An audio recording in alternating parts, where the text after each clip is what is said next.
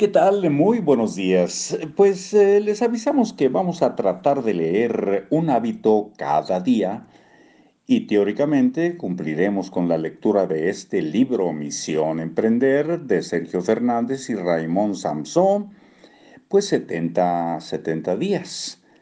Si el destino, la vida quiere que estemos por aquí, pues tendremos el gusto de terminar con las entregas de Misión Emprender Editorial Conecta, aquí en Libros para Oír y Vivir.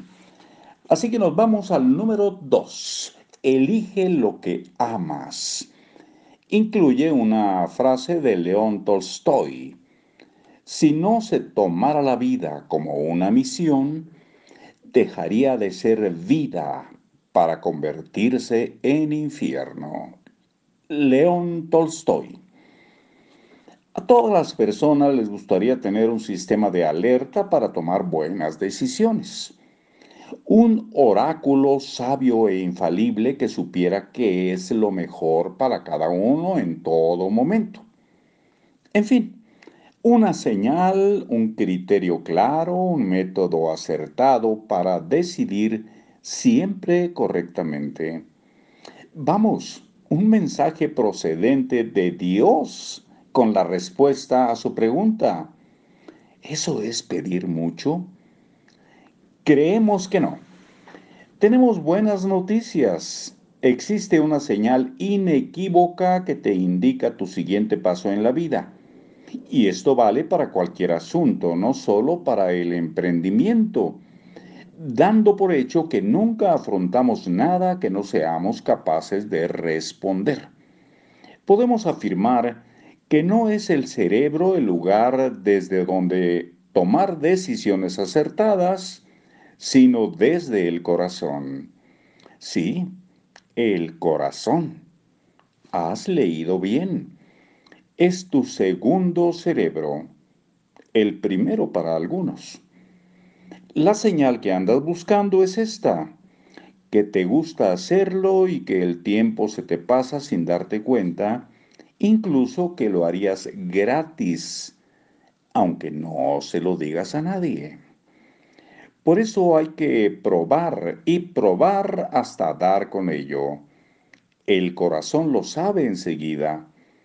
Él te dirá dónde está tu lugar en el mundo, pero no esperes que tome la iniciativa tiene que encontrarte actuando para responderte con una emoción clara. No se trata de teorizar, imaginar o debatir mentalmente. Actúa y una acción te llevará a lo que estás buscando. La emoción de hacerlo te lo confirmará. Demasiadas personas mantienen debates mentales sobre qué deben hacer o no hacer pero es mucho más fácil, pruébalo. El emprendedor comprueba su hipótesis en la práctica. Sabemos que ya lo has oído y que incluso quizá te sonó cursi o new age.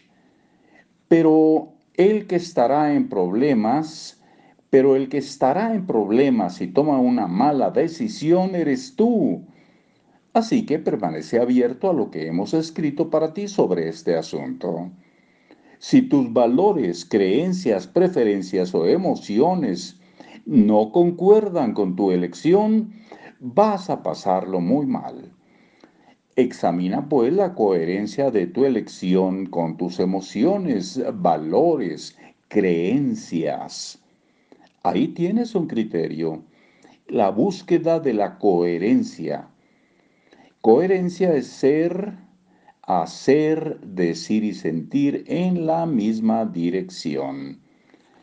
Pero resumiéndolo mucho, queda así. Haz algo que te vuelva loco. Muchos detestan su ocupación.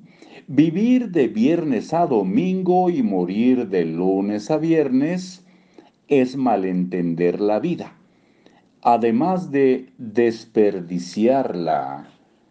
Esperar impaciente las vacaciones y los días festivos para huir del trabajo es moralmente lamentable. Trabajar solo por conseguir dinero sale muy caro. Te arruina financiera y espiritualmente. Acabamos de describir a un clan por desgracia muy numeroso, el de los zombies o muertos vivientes. Parecen estar viviendo, pero en realidad están muriendo, tachando los días en el calendario. La cuestión es que tiene que darte pereza irte de vacaciones, porque tu dedicación es tan divertida como unas vacaciones. La cuestión es que los lunes deberían celebrarse tanto como los días festivos. Y el síntoma inequívoco que te indica que vives desde la pasión es que ya no te hace falta el despertador. Te despiertas espontáneamente muy temprano, impaciente por levantarte y ocuparte de tus asuntos. Es tan ilusionante como si cada día llegara Papá Noel, en este caso Santa, a tu vida. Mientras no lo vivas así, ni este ni ningún libro o curso habido o por haber podrán rescatarte de la mediocridad absoluta, de la muerte en vida. Vivir por lo que se ama es lo normal. Lo contrario es una anomalía intolerable. Cuando eliges lo que amas, das un paso en tu vida a algo más grande que tú mismo. Tu ego se hace a un lado. Aparece la sensación de misión o propósito de vida. Ya no es para ti, es por los demás. Ya no es por ti, es por los demás. Eso te confiere ligereza y despreocupación, las condiciones básicas para entrar en un estado de gracia y creatividad pura, donde la inspiración se hace cargo de los problemas y los resuelve de la mejor manera posible. Como ya no está el ego al control, queda espacio para la providencia, las sincronicidades, y el toque de Dios firma tus acciones. Trabajar con ese socio al lado es impagable para cualquier emprendedor que quiera crear un proyecto asombroso y no que busque nada más que un medio de vida. Y no vale eso de que todo está muy mal o eso solo es para algunos privilegiados o el triste, es fácil decirlo, pero no hacerlo. Excusas. Precisamente los privilegiados lo son porque siguen esta regla. Elige lo que amas, a rajatabla, sin concesiones. Hay que decidir de una vez por todas si vas a vivir en un mundo abundante o en un mundo escaso. La dicha es una elección. Y recuerda que en un mundo abundante, cada uno hace algo que ama. Y tú, si lo decides, también.